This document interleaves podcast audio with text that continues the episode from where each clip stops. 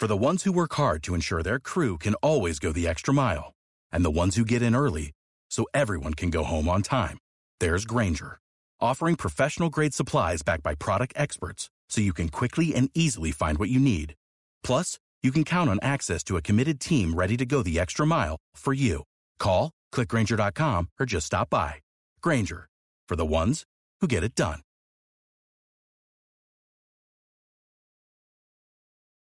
Bienvenido a Memorias de un Consultor. Aventuras y desventuras a lo largo de más de 20 años.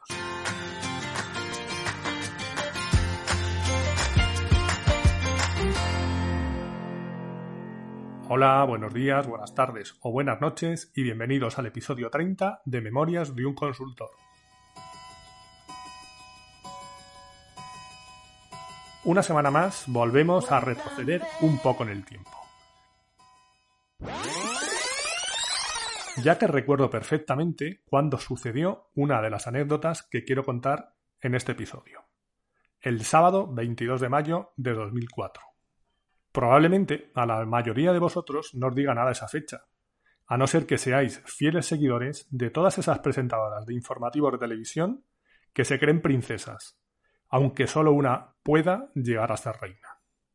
Con esta pista puede que os sea más fácil situaros en el tiempo, y se os venga a la cabeza dónde estabais el día que Froilán de todos los santos repartió amables patadas entre sus queridos primos.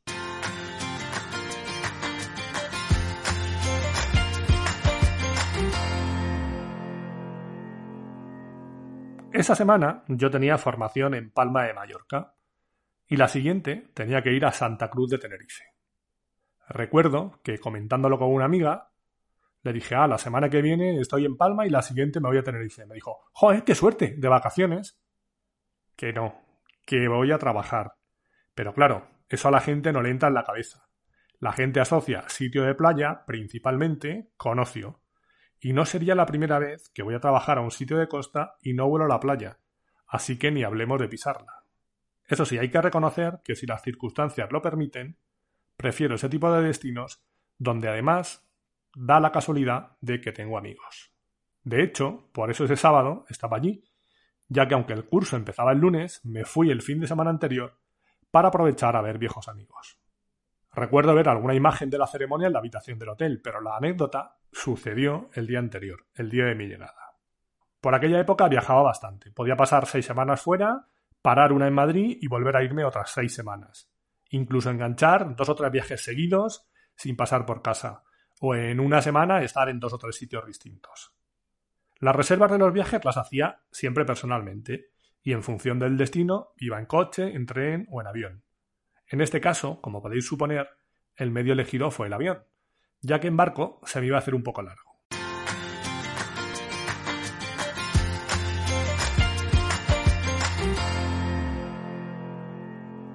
El caso es que llegué el viernes al hotel, correspondiente en Palma de Mallorca, con mis bártulos. Me planté delante del mostrador del hotel y, bueno, antes que nada, quiero aclarar, me llamo, imagino que ya lo sabéis, Antonio de Ancos Cid. Repito, Antonio de Ancos Cid. Alguno me podéis conocer como Antonio o Ancos o a Ancos si me conocéis de la web, pero el D del apellido siempre me ha acompañado. No por nada, sino porque se escribe así, de Ancos. Bien, sigamos. Volvemos al mostrador y le digo al hombre que estaba allí. Hola, buenas noches, tenía una reserva a nombre de Antonio de Ancos. Sí, señor, un momento. Yo le veía mirar pantallas, mover el ratón, mirar un listado. ¿Cómo me ha dicho? De Ancos, Antonio de Ancos. Bueno, puede estar también por Ancos. Vale, vale, un momentito que miro. Otros cinco minutos, el tío mirando por un lado, por otro, y ya me mira y me dice, pues no la encuentro, aquí no figura.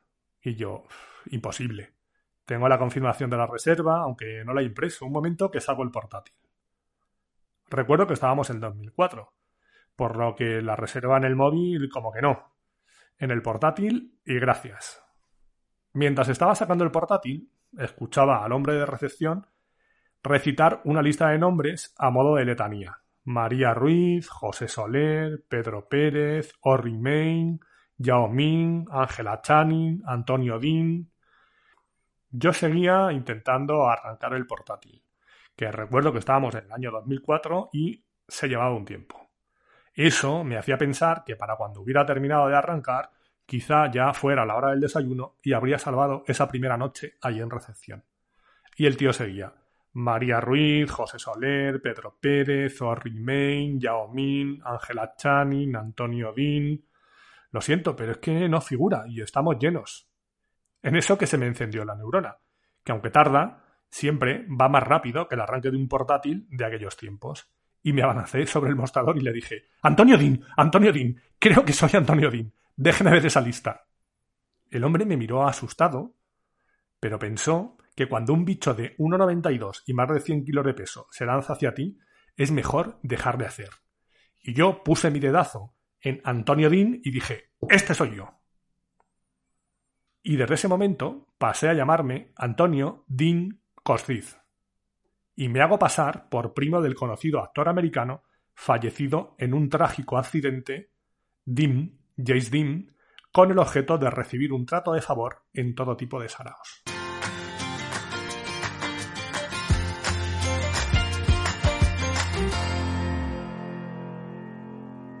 El sistema de reservas de la compañía, como pasa en muchos de los sistemas de reservas también de las compañías aéreas, había unido mis dos apellidos. Y pasé a ser Antonio de Ancosciz. Y alguien, muy avispado, acostumbrado a tratar con clientes extranjeros, decidió que el de Ancosciz se dividía en Dean, Din y Cosciz. Y por culpa de eso, casi terminó durmiendo en la calle. Pero no acaba ahí la cosa. Una vez aclarado el malentendido, el pobre hombre de recepción empezó a rellenar mi ficha de cliente. Por aquel entonces yo vivía en la calle Santa Cruz de Marcenado. Y mientras la iba rellenando, hubo un momento en que dijo en voz alta Santa Cruz de... Y yo le paré y le dije Un momento, ¿pero dónde estoy? ¿En Palma o en Santa Cruz de Tenerife? La cara de ese hombre fue para grabarla, mientras terminaba de decir de Marcenado, observar la situación desde fuera.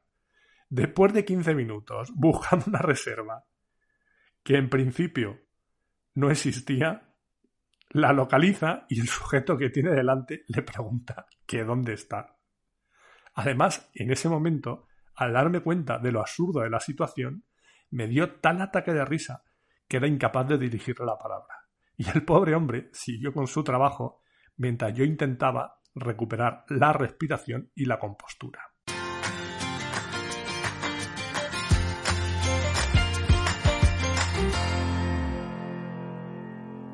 Con esta anécdota lo que quería reflejar es que a veces lo que para alguien es evidente, que mi primer apellido fuera Dean, por ejemplo, para otros no lo es tanto, por muy evidente que le parezca el primero.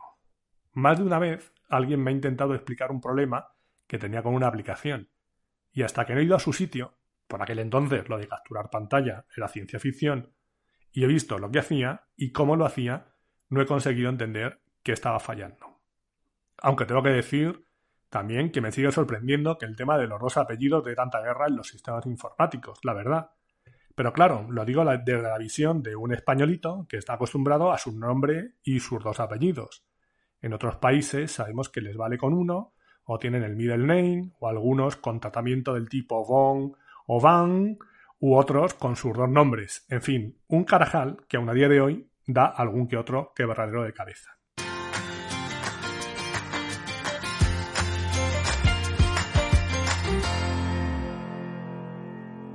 El hotel pertenecía a la compañía hotelera en la que iba a impartir el curso, Sol Viajar, donde estuve a punto de trabajar, como comenté en el episodio en el que hablaba de tomar decisiones y en la que conocía a alguna persona.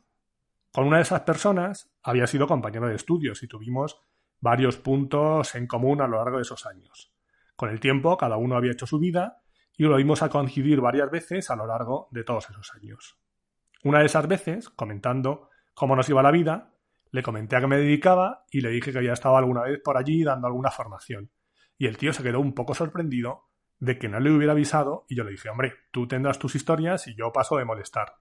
Y él me dijo que me dejara de chorradas y que la próxima vez le avisara cuando fuera por allí.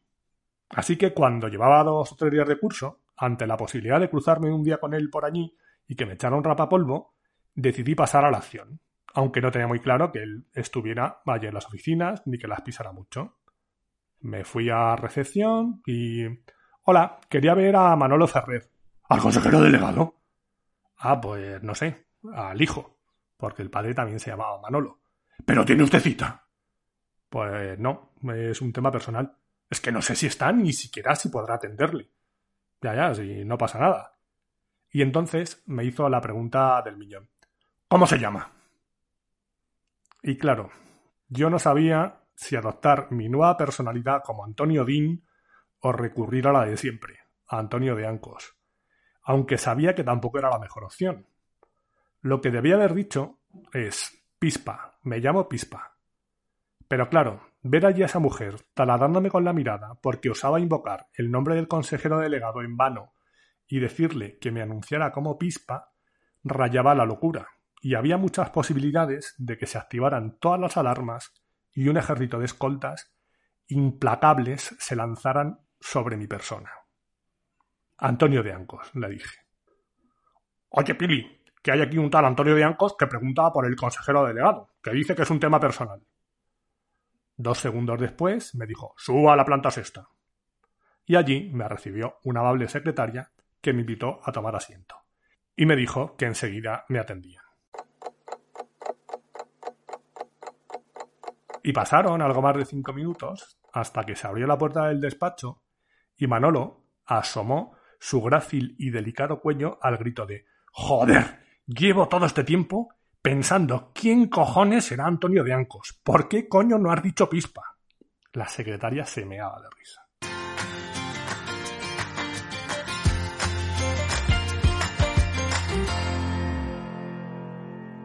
Le expliqué que no lo dije porque tenía por mi integridad física y que la realidad era que no pensaba que fuera a estar allí, pero que he ido preguntando por cumplir mi promesa y que mi intención era dejarle una nota de que había preguntado por él.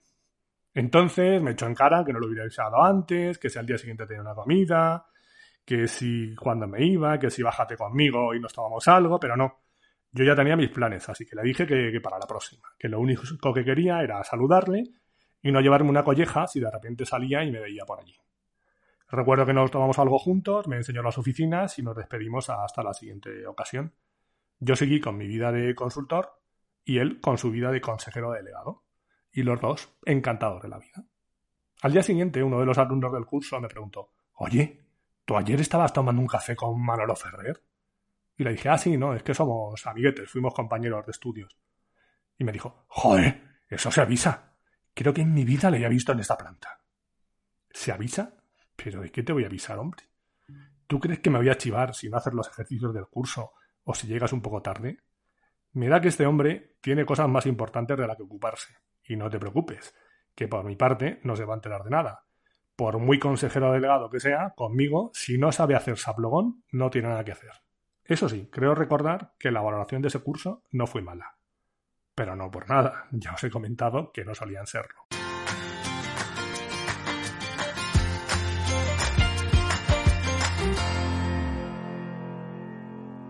Ah, y lo de pispa es algo que viene de muy atrás. Cuando era pequeño en casa me empezaron a llamar así y hay mucha gente que me conoce por ese nombre. A nivel laboral, los menos. Quizá los del inicio en Sexol y puede que alguno más. Después ya pasé a ser Antonio durante muchos años, si alguien llamaba por teléfono a mi casa y preguntaba por Antonio, si lo cogía yo, decía, sí, un momento, y le pasaba el teléfono a mi padre.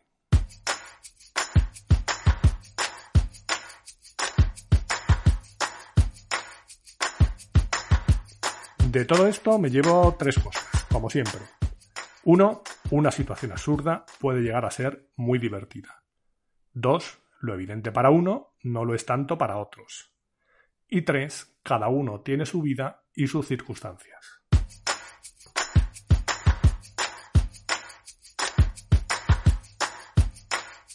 Y hasta aquí hemos llegado hoy. Ya sabéis que podéis encontrar un nuevo episodio el próximo miércoles a eso de las 8 de la mañana, hora de la España peninsular, una hora menos en Canarias. Aunque después cada uno lo escucharéis cuando dé la gana, faltaría más. Podéis encontrar todos los episodios del podcast en la página memoriasdeunconsultor.com, donde estaré encantado de recibir vuestros comentarios. y también en la mayoría de las plataformas de podcasting tipo iBox, Spotify, Google, Apple, etc. Y si queréis saber algo más de mí, me podéis encontrar también en mi blog personal a ancos.com. Gracias por haber llegado hasta aquí y os espero en el próximo episodio. Adiós.